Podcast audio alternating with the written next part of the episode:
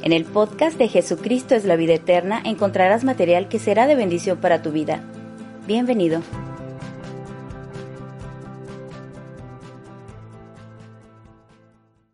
Vaya por favor buscando en su Biblia, en el libro de Hechos de los Apóstoles, capítulo 15, y estaremos leyendo del versículo 1 al versículo 11. Dice este mensaje, le he puesto como título, ¿se puede perder la salvación? Una de las grandes incógnitas y una de las grandes controversias doctrinales dentro de muchas eh, doctrinas es precisamente y denominaciones es si la salvación se pierde o no se pierde o cómo es que está, qué es lo que necesito hacer para no perderla o si o si está segura, pues para qué me preocupo y bueno, y situaciones así que hoy meditaremos en la palabra del Señor la importancia de poder estar guardando y sobre todo también teniendo claro lo que la palabra de Dios dice ante esta, esta situación del asunto de la salvación. Dice la palabra del Señor en Hechos de los Apóstoles, capítulo 15, versículos del 1 al 11, sígalo por favor con su vista, yo le voy a dar lectura. Dice la palabra del Señor, dice, entonces algunos que venían de Judea enseñaban a los hermanos, si no os circuncidáis conforme al rito de Moisés, no podéis ser salvos. Como Pablo y Bernabé tuviesen una discusión y contienda no pequeña con ellos, se dispuso que estuviesen Pablo y Bernabé a Jerusalén y algunos otros de ellos a los apóstoles y a los ancianos para tratar esta cuestión.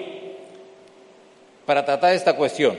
Ellos pues, habiendo sido encaminados por la iglesia, pasaron por Fenicia y Samaria, contando la conversión de los gentiles y causaban gran, gran gozo a todos los hermanos y llegados a Jerusalén fueron recibidos por la iglesia y los apóstoles y los ancianos y refirieron todas las cosas que Dios había hecho con ellos. Pero algunos de la secta de los fariseos que habían creído se levantaron diciendo, es necesario circuncidarlos y mandarles que guarden la ley de Moisés. Y se reunieron los apóstoles y los ancianos para conocer de este asunto. Y después de mucha discusión, Pedro se levantó y les dijo, varones hermanos, vosotros sabéis, como ya hace algún tiempo, que Dios escogió que los gentiles oyesen por mi boca la palabra del Evangelio y creyesen.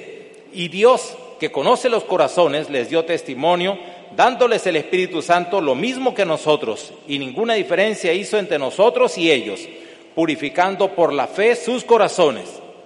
Ahora pues, ¿por qué tentáis a Dios poniendo sobre la cerviz de los discípulos un yugo que ni nuestros padres ni nosotros hemos podido llevar? Antes creemos que por la gracia del Señor Jesús seremos salvos igual modo que ellos.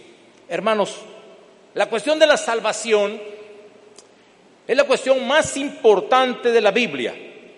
El tema de las sagradas escrituras es el tema de la salvación. Aún desde la misma concepción en el vientre de María, fue anunciado nuestro Señor como el Salvador. El Salvador y la salvación son dos cosas que van de la mano. Y sobre todo, mis hermanos, van unidos intrínsecamente. ¿Cuál es el papel del Salvador? Salvar. Pero volvemos a preguntarnos, ¿salvarnos de qué? El significado bíblico de la salvación es amplio y también diverso.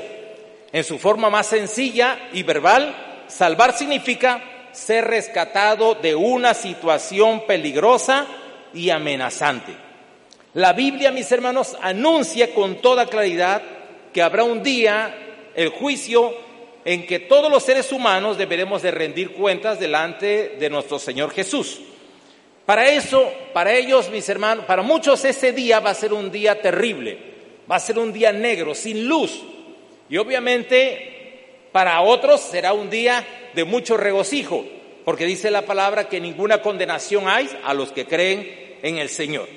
Sin embargo, mis hermanos, algunos hermanos, algunos, algunos hermanos de otras denominaciones, han estado usando algunos pasajes de la Biblia con los cuales ellos están intentando tratar de decir que la salvación se pierde. Quisiera mencionar algunos de ellos y quisiera que fuéramos muy cuidadosos con cada uno porque eh, cada uno tiene un contexto que debe ser analizado a través de la escritura y sobre todo desde el punto de vista del escritor, el momento histórico, a las personas que iba dirigido, los primeros lectores y también los lectores secundarios y a través del tiempo nosotros mismos que somos eh, también eh, creyentes y sobre todo lectores de las Sagradas Escrituras.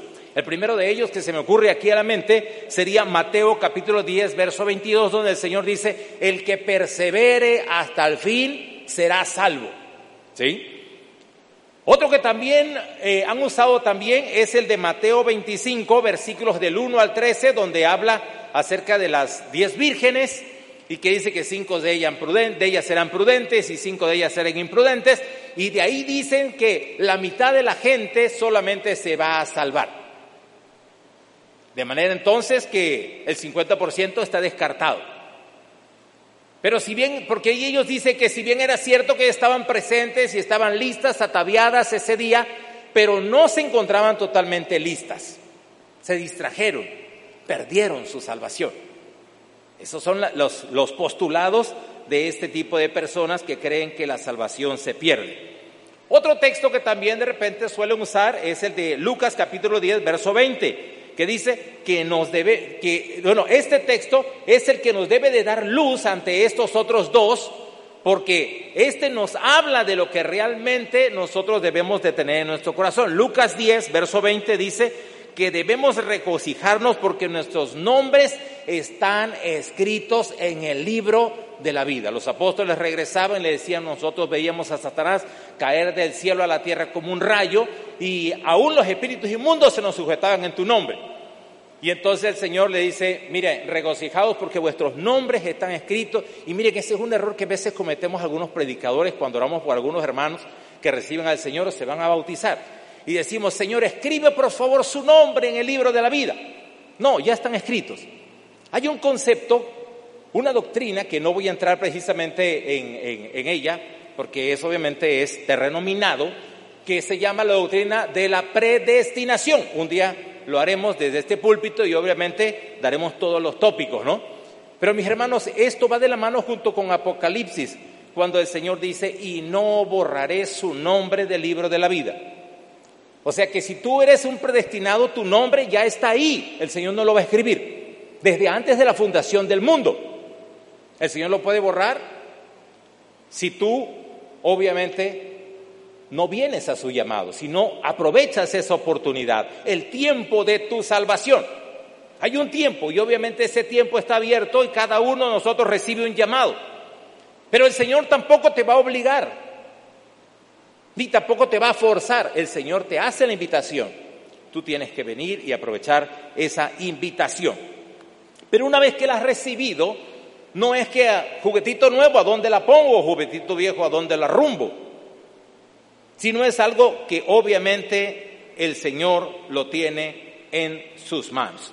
De manera entonces de que este es un pasaje que nos tiene que dar mucha luz.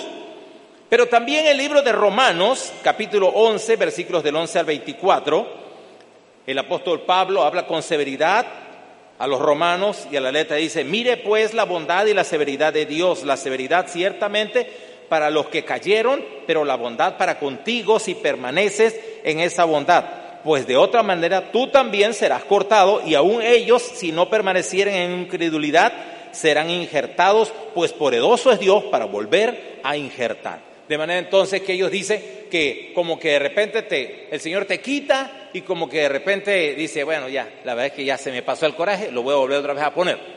Dios no actúa así. Dice que no es hombre para que mienta, ni tampoco hijo de hombre para que se arrepienta. Sí, el Señor se puede poner triste, puede incluso eh, eh, tener ira para con su pueblo, pero siempre es amplio en perdonar y obviamente restituye, ¿verdad? También Pablo le dice a Timoteo, y este es otro pasaje que esta gente usa, que se encuentra en Timoteo 4, 1 de Timoteo 4, 1, dice, pero el Espíritu dice claramente en los postreros tiempos, algunos apostatarán de la fe escuchando espíritus engañadores y a doctrinas de demonios. Pero miren más lo que dice en el libro de Hebreos, también capítulo 4, versículos del 1 al 4. nos dice que es necesario que con más diligencia atendamos a las cosas que hemos oído, no sea que nos deslicemos. ¿Cómo escaparemos entonces nosotros si estudiamos una salvación tan grande? La cual habiendo sido anunciado primeramente por el Señor, nos fue confirmada por los que oyeron, que debemos de cuidar nuestra salvación, que es algo grande. Pero tu nombre no puede ser borrado. En el día del Señor serán abiertos los libros y seremos juzgados por las cosas escritas ahí en esos libros, las buenas y las malas. Y el que no sea hallado en el libro de la vida será echado en el lago de fuego. Pero Apocalipsis capítulo 3, versículo 5 nos dice, al que venciere será vestido de vestiduras blancas y no borraré su nombre del libro de la vida y confesaré su nombre delante de mi Padre y delante de sus ángeles. Y así podíamos seguir enlistando algunos pasajes que nos pudieran dar tal vez la sospecha de que la salvación se pierde, man. Pero la salvación no es un asunto que esté en tus manos. No es un asunto que en determinado momento, ¿dónde la pongo?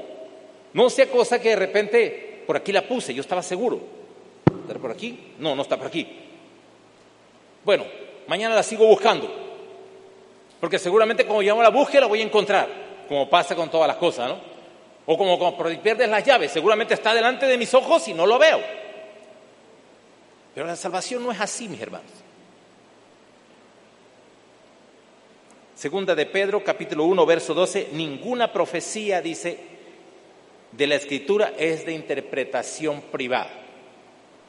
Lo tenemos que analizar a través de todo un concepto, de todo un panorama para poder en determinado momento llegar a la conclusión de que es algo que nosotros hemos recibido.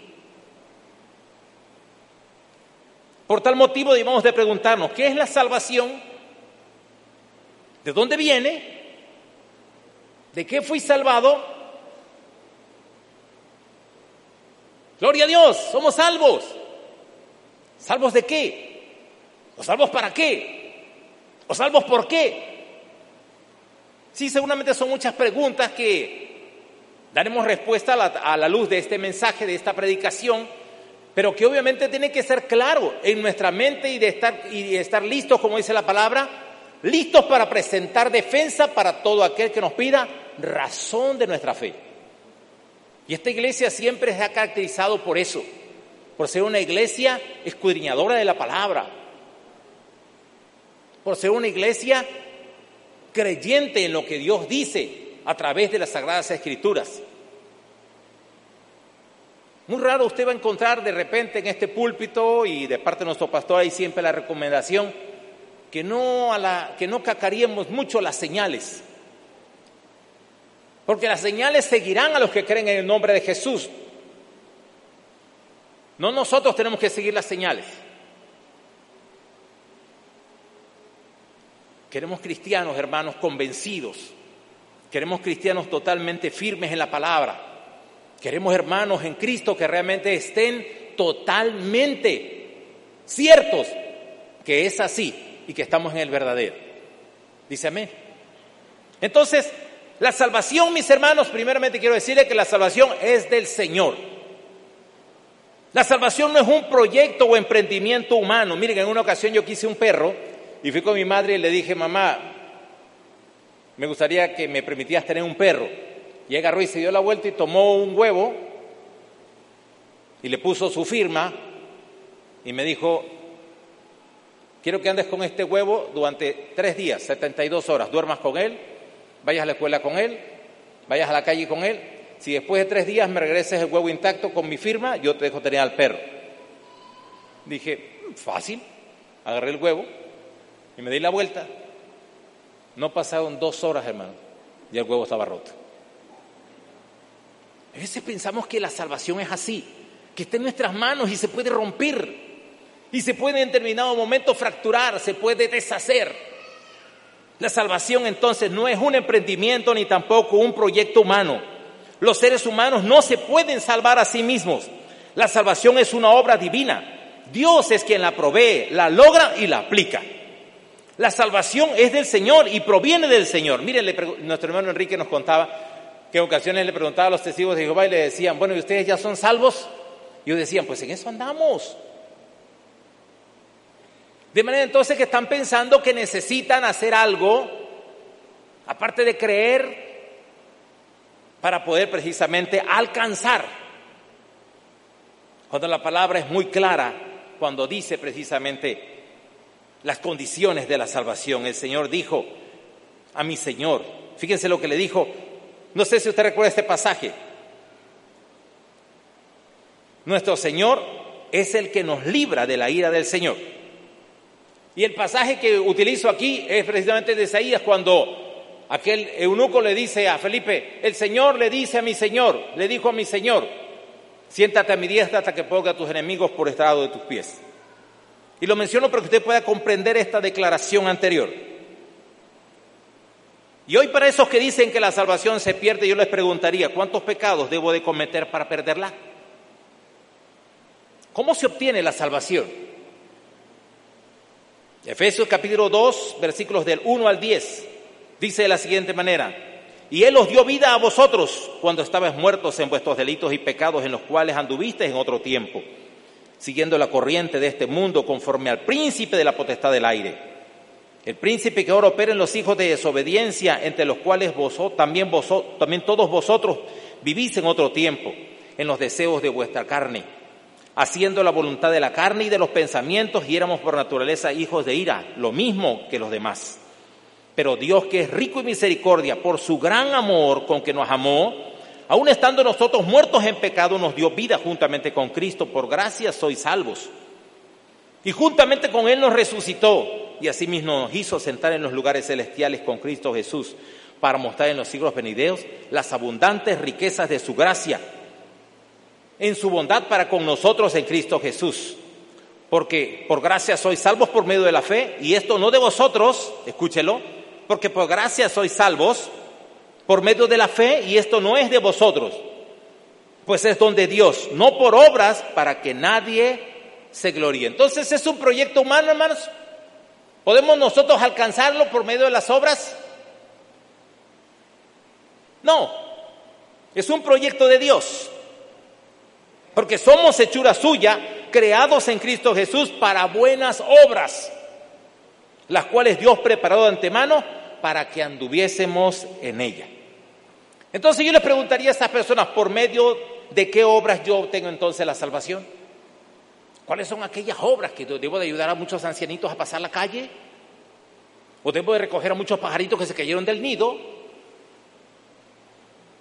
Si fallan alguna de esas obras, ¿Pierdo la salvación? Voy a hacer mi buena obra del día, como le dice el manual del buen, buen Boy Scout. Y si después de haber pecado, y si fallo en alguna de ellas, también pierdo entonces esa salvación. O si después de haber pecado y según haber perdido la salvación y me arrepiento y me vuelvo otra vez a bautizar, o sea, a nacer de nuevo, ¿la obtengo otra vez esa salvación? ¿Cuántas veces en mi vida puedo perder mi salvación y cuántas veces debo de nacer de nuevo? Y lo menciono porque hay algunas denominaciones donde sus miembros se les exige bautizarse de nuevo después de haber cometido algún pecado. ¿Sabe que algunos de ellos ya andan incluso con su traje de baño debajo de la ropa? Y parecen delfines que saltan del agua y vuelven otra vez a caer otra vez. Porque vuelven otra vez a pecar y vuelven otra vez a tener que bautizarse y vuelven otra vez a zambullirse. Y si ahora sí me arrepiento, Dios me va a perdonar y entonces vuelvo a recuperar mi salvación. Para los jóvenes y algunos no tan jóvenes, recordarán ustedes aquel juego llamado Mario Bros. Entonces empezaba el, juego, pero había una parte donde golpeabas una, un, ladrillo y entonces salía un hongo, ¿no? Entonces tú corrías y lo atrapabas y se hacía más grande Mario Bros, ¿no? Y entonces de repente te tocaba alguno de los de los bichitos esos que habían ahí y entonces te quitaba esa propia y volvías otra vez a ser chiquito, ¿no? Pero al rato más adelante volvía otra vez a salir otra vez el honguito y lo aprovechabas y no es así, hermanos. No es así. Al intentar conservar la salvación a través de las buenas obras, mis hermanos, eso nos conduce a un legalismo enfermizo, que es un montón de reglas y de obras añadidas para obtener, proteger y conservar lo que ya Dios ganó para nosotros, lo que ya Dios nos dio como un don inmerecido. No éramos merecedores. En esto vemos el amor de Dios, que siendo aún pecadores, Cristo murió por nosotros. Al que no conoció pecado, por nosotros lo hizo pecado para que fuésemos hechos en él justicia de Dios. ¿Se imaginan esos pasajes? Esos pasajes son los que realmente dan la certidumbre que la salvación viene y proviene de Dios. No es algo que usted pueda alcanzar. Porque si usted decidiera portarse bien de ahora en adelante, ¿cómo podría entonces pagar sus pecados pasados? Bueno, sí es cierto, yo antes, pero ahora... ¿Y qué hay de tu pasado? ¿Qué hay del tiempo en que anduviste, como dice el libro de Efesios, en otro tiempo, en la carne? De manera entonces de que es añadir más perfección a la salvación. Es decir, Cristo más y más, de lo cual ya el Señor ya nos salvó. Hechos capítulo 15, versículos de 1 al 2, nos habla de solamente la fe en Cristo. Dice, entonces algunos que venían de Judea enseñaban a hermanos que si no se circuncidan conforme al rito de Moisés, no podían ser salvos. Ya no se trataba de que solamente tenían que creer en Cristo. Mire, después de este concilio que hubo, ellos decidieron tres cosas para los hermanos gentiles. Tú y yo somos gentiles. Si hay alguno aquí que sea del pueblo de Israel, me dice de qué tribu, y de repente podemos seguir su linaje y constatar su circuncidación. Somos gentiles. Ellos dijeron, hemos acordado no imponer más cargas sobre estos hermanos. Número uno, que amen de todo corazón al Señor. Número dos, que se abstengan de lo sacrificado a los ídolos. Y número tres, de inmundicia sexual. Digo, hubo grande contienda sobre este asunto de que si se circuncidan, que si no, es que si no se circuncidan, en esto se diferencia de repente una denominación y una secta. Porque la secta dice que si tú no haces ciertas cosas o perteneces a su denominación, no puedes ser salvo. Hay veces nos escuchan nosotros decir, bueno, ellos son una secta. Y dicen, ay, qué duro se escuchó eso. Esa es la condicionante. Pero nosotros como creyentes en Cristo, como bautistas, mis hermanos, creemos que en el reino del Señor Habrá muchas personas de otras denominaciones. Mire, escuche lo que le voy a decir y seguramente prepare su piedra para que yo diga en 3, 2, 1, la tiren. Yo estoy convencido, hermanos, de que en el día del Señor habrá gente de otras denominaciones que usted ni se imagina que va a estar ahí en el cielo. Gente que dice, ¿cómo va a ser posible que fulanito de tal es que ustedes no lo conocían, no, no lo conocieron. Y hay un, hay un himno, bautista por cierto, que dice, quieres ser salvo de toda. A veces me dicen, hermano, ¿por qué canta himnos en el púlpito? Bueno, que ya están extintos casi, ¿no? Tan solo hay poder en mi Jesús. Entonces, Solamente en Cristo es precisamente en donde encontraremos la salvación. La salvación a la ira de Dios, la salvación al infierno, la salvación a la condenación de la muerte segunda, la condenación del infierno y de todas esas cosas preparadas para todos los que no crean en su nombre. Entonces ellos precisamente tenían esta situación y por eso vinieron y tuvieron este concilio y tuvieron que llegar a, una, a un acuerdo. Porque se pensaba que solamente nada más el asunto era para los judíos, pero Pedro dice, espérense, espérense, aguántense, paren las rotativas. Yo estando precisamente, me da pena decirlo, estaba yo posando en la casa de un hombre no muy no muy santificado, pues era un curtidor, todos aquellos que agarraban un animal muerto quedaban inmundos. El Señor precisamente me, me dijo en espíritu que vea quien venía a, a buscarme y entonces a los pocos minutos tocaron y entonces me llevaron a la casa de un hombre llamado Cornelio.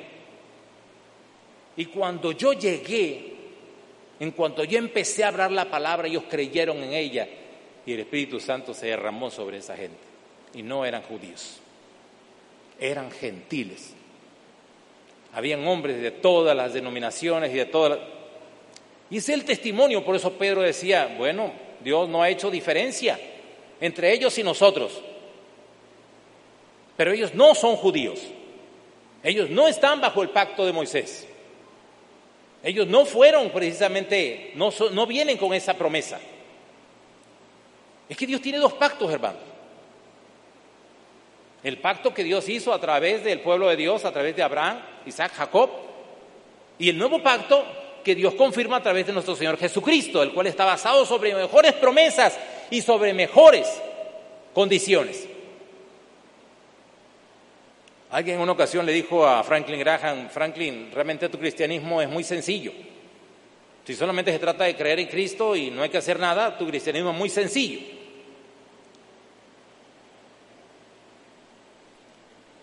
Ahora, el otro extremo, mis hermanos, son los que decimos que la salvación no se pierde y algunos aprovechan la libertad y la convierten en libertinaje. En el libro de Judas, capítulo 1, verso del 3 al 5, dice, porque algunos hombres han entrado encubiertamente, los que desde antes habían sido destinados para esta condenación, hombres impíos que convierten en libertinaje la gracia de nuestro Dios y niegan al Dios, el único soberano, y a nuestro Señor Jesucristo. De manera entonces de que dicen, bueno, pues entonces puedo pecar a diestra y siniestra porque si no pierdo la salvación, ¿cuál es la preocupación? Otros dicen, ¿puedo entonces hacer lo que yo quiera? Pues al fin de acaso no pierdo la salvación. Otros se preguntan, dice, ¿puedo seguir de fornicario, de borracho, de hipócrita, mentiroso, etcétera, etcétera, y detrás de ese etcétera hay muchos etcétera más, y aún así seguir siendo salvo? Total, como dice el apóstol Pablo, cuando el pecado abundó, sobreabundó la gracia. Algunos piensan que entre más pecado, pues van a recibir más gracia. Pero tenía un pasaje que dice, más le valiera no haber conocido. Porque cuando estaban en nuestra ignorancia, pues por lo menos lo hacíamos por ignorancia, ¿no? Bueno, yo no pensaba que eso estaba bien, yo crecí en una familia en donde pues tener muchas mujeres y tener muchos hijos regados por todos lados, pues era lo normal. Ya hasta llegamos y preguntaba, decía, ¿qué pasó? ¿Cuántas novias tienes? Y para mí eso era lo normal. Pero ahora que he venido al conocimiento de la fe en el Señor y he conocido de que debo de ser fiel a Dios y a mi esposa, obviamente me aparto de eso. Pero aún ahora con este conocimiento vuelvo atrás. Y no me pesa hacerlo, porque así soy y qué. ¿Fuiste librado y sacado del pecado acaso para seguir en él? Jesús se sacrificó en tu lugar para que tú al creer seas salvo y tus pecados fueran perdonados. La pregunta es, ¿será que fue para que sigas haciendo lo mismo? ¿Para que sigas viviendo esa vida que vivías antes? Cristo murió por tus pecados, los pasados y los presentes y también por los futuros. Pero eso no te da la libertad para que tú la conviertas en libertinaje. Te da la libertad para que ahora la vivas en la plenitud de Cristo. Antes éramos esclavos por obligación, no teníamos otra opción, esclavos al pecado. Pero ahora somos siervos de la justicia, servimos al Señor con todo nuestro corazón. Y algunas personas de repente lo dicen, ¿y cuánto te pagan? Mira, yo no, yo no, yo no quiero fijar la situación de la riqueza o, la, o el pago, porque dice la palabra del Señor que debemos hacer tesoros en el cielo. Cuando lleguemos a, las moradas celestiales, entonces dice la palabra del Señor, he aquí dice, vuelvo pronto y mi galardón conmigo y yo pagaré a cada uno conforme a sus obras. a esas obras de justicia, a esas obras que vienen de un corazón sincero, que vienen de un corazón totalmente convencido que para eso el Señor te llamó. Y cuando tú encuentras, mi hermano, la razón y el objetivo por el cual Dios murió por ti, proveyó esa salvación a través de su Hijo Jesucristo. Entonces, mira, no importa cuántas veces te digan que no, seguirás invitándolos a las células. No importa cuántas veces saquen la lengua, no importa cuántas veces, no importa. ¿Por qué? Porque hay, una, hay un propósito de vida. Para esto me llamó el Señor. Y si Él no se convierte, no importa. O si Él no viene a la iglesia, o si Él no se bautiza, o no, no importa. Ya la palomita, ya te la puso el Señor. Entonces no andamos pensando en que aquí en la tierra vamos, no. Porque ¿cuánto puede ser la vida de un hombre? Hace unos días salió que en una ciudad allá en, en Asia eh, celebraron a un hombre de 105 años y él dijo que no quería nada, que lo quería que se lo llevaran al zoológico. No sé si lo vio en las noticias, ¿no? Estaba encantadísimo ver los animalitos ahí en el zoológico, junto con toda su familia, ¿no? Una nieta hizo ese, ese proyecto. Pero si fueran 105 o 110, ¿qué se compara eso con la eternidad, hermanos? Miren, escuchen la palabra, por favor, y seguramente nos va a dar vuelta en la cabeza porque ni siquiera tenemos una idea de cuánto puede ser eso, ¿no? La eternidad con Cristo. Por eso dice el apóstol Pablo que cuando lleguemos ahí vamos a menospreciar los sufrimientos y las aflicciones que tendremos en este mundo. Vamos a decir, caramba, me está llevando un vaso de agua con todo lo que aquí hay, ¿no? Y el apóstol Pablo ya lo vio, ya vio esa ciudad santa, ¿no? Por eso dice, cosa que ojo no vio y que oído no yo, ni aún a pensamiento de humanos oído. Y me, me, encanta contar esta, esta anécdota de aquel indio guaraní, de aquel nativo guaraní que lo sacaron de lo más interno del Brasil y lo trajeron a la ciudad de Nueva York para enseñarle el idioma inglés y que después él pudiera ser un traductor para los misioneros que iban a llevar la palabra ahí. Después de estar cinco años en Nueva York, él tenía que regresar a su pueblo y entonces cuando le iban despidiendo en el aeropuerto le decían, ¿cómo le vas a hacer para contar todas las cosas que aquí has visto en esta gran ciudad, en esta gran urbe? ¿no? Y entonces él bajó la vista y se entristeció y dijo, ¿cómo le vas a hacer para contarle de los aviones, de del horno de microondas, de la licuadora, del elevador, de la televisión, de la computadora, del internet? Y entonces él bajó la vista y dijo, no hay palabras en el lenguaje de mi tribu para yo poder describir siquiera tantito y que ellos pudieran comprender lo que yo he visto y he sido testigo en esta ciudad. Así va a ser cuando lleguemos al reino de los cielos, hermano. Y eso precisamente va a ser por la salvación que Cristo logró para ti y para mí al morir por nosotros en la cruz del Calvario. Es un proyecto de Dios y es glorioso, mis hermanos.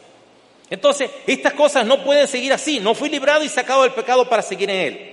Jesús sacrificado en tu lugar para que tú al creer seas salvo y tus pecados fueran perdonados.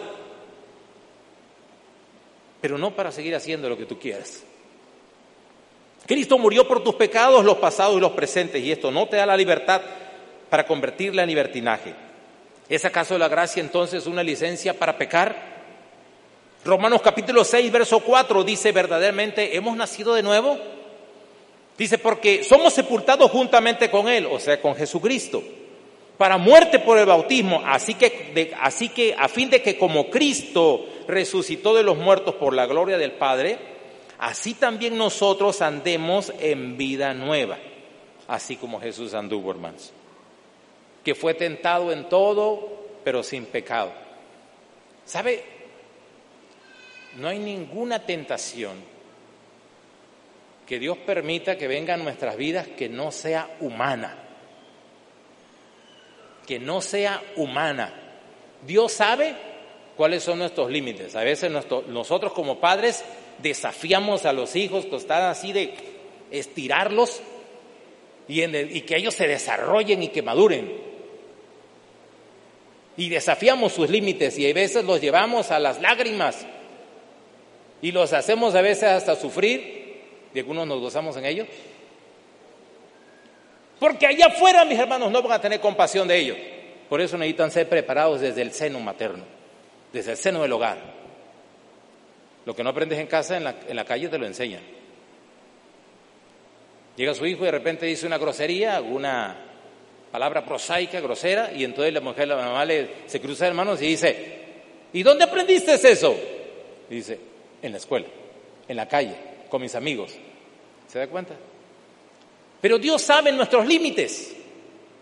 Y ninguna tentación de esa, mis hermanos, va a ser más allá de lo que nosotros podamos soportar. Y dice la palabra, que junto con la prueba, junto con la tentación, nos será mostrada la puerta de salida para que podamos aplicar la operación José. ¿Sabe cuál es la operación José? Salir huyendo. Porque a veces no se puede así de manera muy decorosa. Tenemos a veces que optar por una graciosa huida, pero es mejor huir. Decir, aquí corrió que aquí murió, o aquí quedó. ¿ah? Finalizando este mensaje, mis hermanos, la salvación no está en tus manos. Efesios capítulo 5, 25 al 27, el Señor les habla precisamente a los maridos y dice, maridos, amad a vuestras mujeres, así como Cristo amó a la iglesia y se entregó a sí mismo por ella. ¿Para qué, mis hermanos? Para santificarla, habiéndola purificado en el lavamiento del agua por la palabra a fin de presentársela a sí mismo. Una iglesia, escuche, una iglesia gloriosa, que no tuviese mancha ni arruga ni cosa semejante, sino que fuese santa y sin mancha.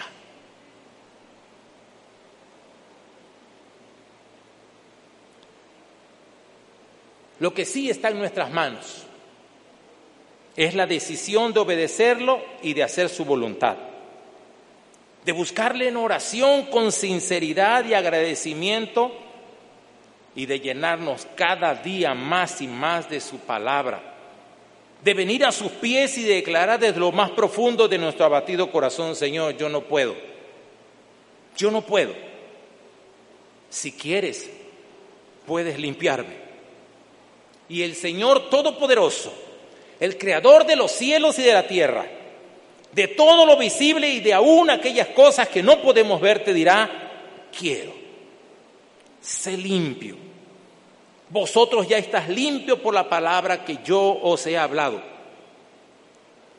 Y sí, con esa palabra, con la que resucité a Lázaro de los muertos y restituí su cuerpo putrefacto después de cuatro días de estar en la tumba, y lo volví a la vida, te voy a limpiar y te voy a salvar a ti del destino que tenías marcado. Deseo, hermanos, que de todo corazón este mensaje sea de bendición para tu vida, como lo ha sido también para mí desde hace 26 años. Alábale porque Él vive. Muchas gracias. JBE Podcast es una herramienta que busca ser de bendición para sus oyentes. Comparte y no dejes de seguirnos. Cada semana encontrarás material nuevo para tu edificación.